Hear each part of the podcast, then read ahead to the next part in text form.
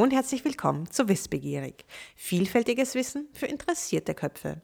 Mein Name ist Sonja und bei der heutigen Folge wird mir gleich ein bisschen warm ums Herz. Es geht nämlich um den wohlig warmen Altweibersommer. Ich kann mich tatsächlich noch genau daran erinnern, als ich als Kind das erste Mal vom Altweibersommer gehört habe. Das war in einer größeren Gruppe und beim Verabschieden hatte einer der, einer der Erwachsenen äh, einen schönen Altdamensommer gewünscht, woraufhin die anderen Erwachsenen geschmunzelt und gelacht haben. Naja, und kennt ihr das, wenn ihr da steht und nichts versteht und ja, euch nur fragt, okay, warum lachen die da jetzt alle? Tja, ich kann nur sagen, hätte es damals schon diesen Podcast gegeben. Aber lasst uns mit dem heutigen Thema starten. Was ist denn der Altweibersommer genau? Im Prinzip ist der Altweibersommer ein Wetterphänomen, das aus der Norm fällt, aber trotzdem total normal ist. Okay, also was soll das denn jetzt heißen? Wir haben ja unsere Jahreszeiten von Frühling bis Winter, in denen es je nachdem wärmer oder kälter ist und auch mal mehr oder weniger trocken. Und von diesen, sagen wir mal, normalen Verläufen gibt es auch Abweichungen. Zum Beispiel besonders schöne Wetterphasen im Herbst wie den Altweibersommer. Oder auch die Eisheiligen, also besonders kalte und frostige Tage im eigentlich schon warmen Frühling. Das weicht zwar von der Norm ab, trotzdem ist das aber auch total normal.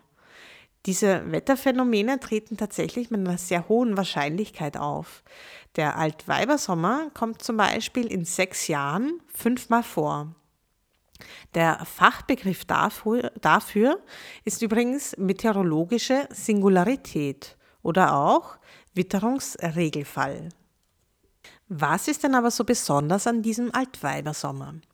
Der Altweibersommer ist eine herbstliche Schönwetterperiode, ausgelöst durch ein stabiles Hochdruckgebiet, das trockene Luft nach Mitteleuropa bringt. Sowohl die Frage, wann der Altweibersommer genau kommt, als auch die Frage, wie lange er dauert, kann variieren. Meistens zum Herbstanfang zwischen Mitte September und Oktober, nachdem wir uns eigentlich schon auf kältere Tage eingestellt haben, kommt dann der Sommer noch ein letztes Mal zurück. Oft wird es sogar noch mal richtig warm mit Spitzenwerten bis über 20 Grad und die Sonne scheint durchweg 7, 8 Stunden pro Tag. Der Altweibersommer dauert mindestens drei Tage, kann aber auch bis zu mehreren Wochen lang dauern.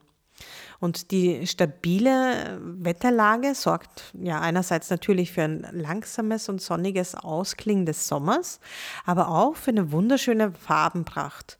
Denn diese Wetterbedingungen intensivieren auch die Laubfärbung und den Laubfall. Und was noch besonders typisch ist für den Altweibersommer, Spinnweben in der Luft. Der Grund dafür ist, dass Baldachinspinnen diese warme und stabile Wetterlage tatsächlich zum Fliegen nutzen.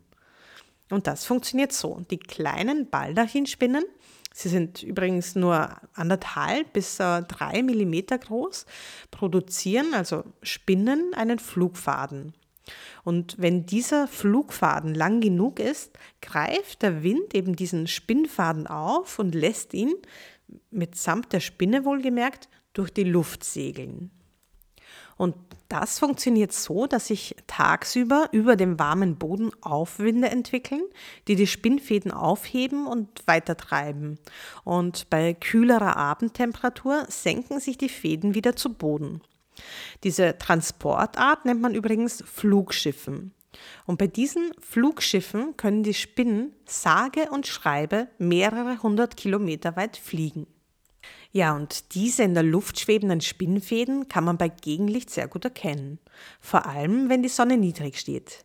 Und diese Spinnweben sind auch namensgebend für den Altweibersommer. Zumindest einigen Theorien zufolge. Ob das Wort Altweibersommer nun daher kommt, dass Weiben das altdeutsche Wort für Weben ist und somit die Spinnweben bezeichnet werden, oder ob die silbernen Spinnfäden an die Haare älterer Frauen erinnern, das sind alles mögliche Theorien für die Namensherkunft. Und hier noch eine weitere Erklärung. Vor dem Jahr 1800 waren die Jahreszeiten auch nur in Sommer und Winter aufgeteilt. Die Übergänge wurden als Weibersommer bezeichnet. Und erst später hatte man den jetzigen Frühling als junger Weibersommer und den Herbst als alter Weibersommer bezeichnet. Ja, und heute noch ein Fun Fact zum Schluss. Habt ihr euch schon mal gefragt, warum das Münchner Oktoberfest überwiegend im September stattfindet? Tja, nachdem das Fest Ende des 19. Jahrhunderts immer beliebter wurde, hatte man entschieden, das Oktoberfest von Mitte Oktober zu Ende September vorzuverlegen. Einfach um die letzten schönen und warmen Tage des Altweibersommers zu nutzen. Ich hoffe, euch hat diese Folge gefallen und wenn ja, abonniert gerne diesen Podcast, damit ihr auch keine weitere Folge verpasst. Ich sage bis zum nächsten Mal und bleibt wissbegierig.